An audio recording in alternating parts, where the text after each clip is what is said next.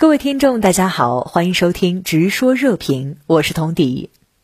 好，相关话题马上来连线特约评论员吴健，吴先生你好。美国涉华同盟军事动向频繁，那最新消息是，明天美日二加二会谈就要讨论美国拟在冲绳组建陆战队滨海团，那您对此怎么观察？美日试图在伊岛链构建什么样的新作战能力呢？按照美日的构想，到二零三零年。现在的冲绳的美陆战三师四团和十二团都要变成滨海团，成为美日摆在伊岛链的毒刺。按照美陆战队司令伯杰的描述，滨海团的作战极其分散，就像前面说的，他尽可能拆分出高机动的百人分遣队，凭借新式的两栖舰艇和飞机，每隔四十八到七十二小时在相距几百公里的岛屿间跳跃，接着呢。在各种无人传感器的协同下，用海马斯火箭炮和岸舰导弹阻遏强国舰队冲出岛链。可以这样认为，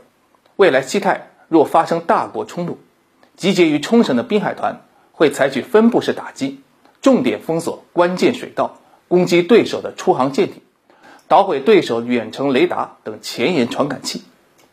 从以上的描述看，滨海团可以看作。美军针对可能的亚太大国冲突的刀锋，但换个说法，实际是美军承受大国对手首轮饱和攻击的小不点原陆自的少将吉富旺就说：“如果美滨海团进驻冲绳，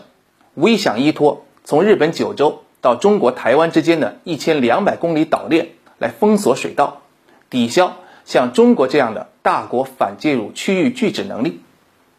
但仔细看滨海团的能耐，看似小巧灵活，可终究双手无法遮天。一个滨海团能承担反舰作战的才一两个导弹分遣队，这一点力量在大国面前简直开玩笑。即便算上美军陆战队摆在日本的 F 三五 B 飞机，虽然能反舰，但区区二十二架，撑不起高强度作战。归根到底，滨海团。是按照美国战争脚本来设计的，一旦对手不按脚本走，其纸面上的威力是根本无法发挥的。嗯，如您所说，美国滨海战斗团及其设想的远征前进基地作战模式具有很强的挑衅性。那为什么日本却乐意配合提供基地，还打算联合训练呢？不可否认，日本在安保上绑定了美国，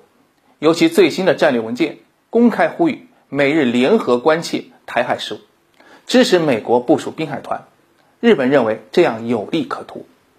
他们是这样想的：其最大的利好就是抓住滨海团在 EABO 作战中需要强大后勤支援和侧翼掩护的特点，进一步放大自卫队遂行集体自卫权、参与大国冲突的功能，从而为营造正式军队创造机会。按照美陆战队的 EABO 手册，其中就提到。这种作战需要盟军提供后方掩护。如果放到冲绳为代表的伊岛链，自卫队的任务就是确保美滨海团所进出的离岛的安全，拦截对手发射的导弹。这也是为什么近年来日本刻意提高反舰、反潜、防空、电子对抗等关键能力，就是与滨海团的高机动性实现整合，从而在所谓台海有事时牵制甚至干扰。中国大陆观察未来的发展，美日大概率会在冲绳进行 EABO 作战的联合。其中呢，日本自卫队的任务主要是做好平时预定作为美滨海团前进基地的离岛的安全，比如掌握民情社情、水文气象，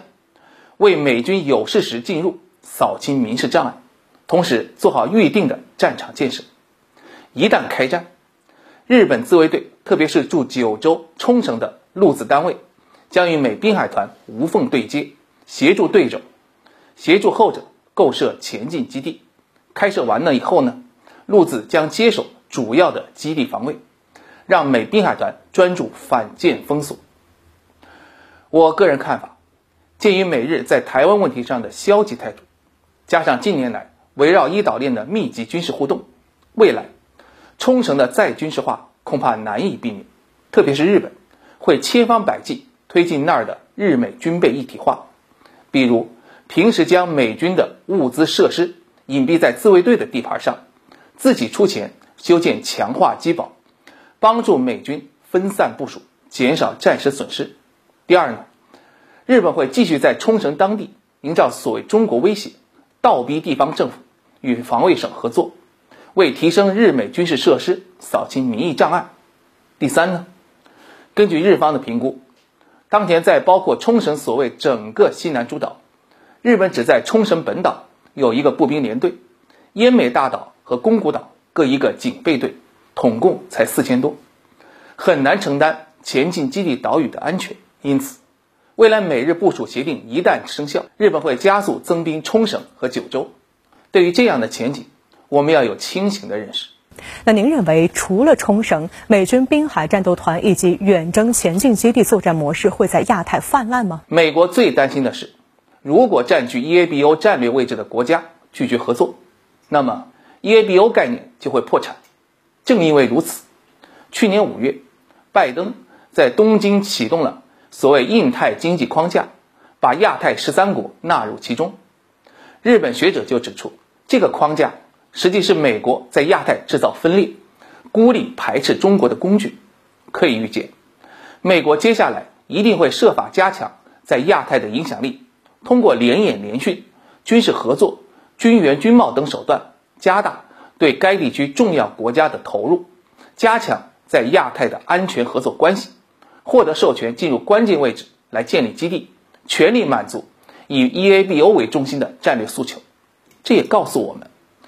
面对美国在我们家门口闪展腾挪、舞刀弄枪，有时候却需要我们用非军事手段去破功，以亲诚惠容的和平发展政策打破美国军事包围我们的图谋。主持人，好，谢谢吴健先生在线和我们分享您的观点，谢谢。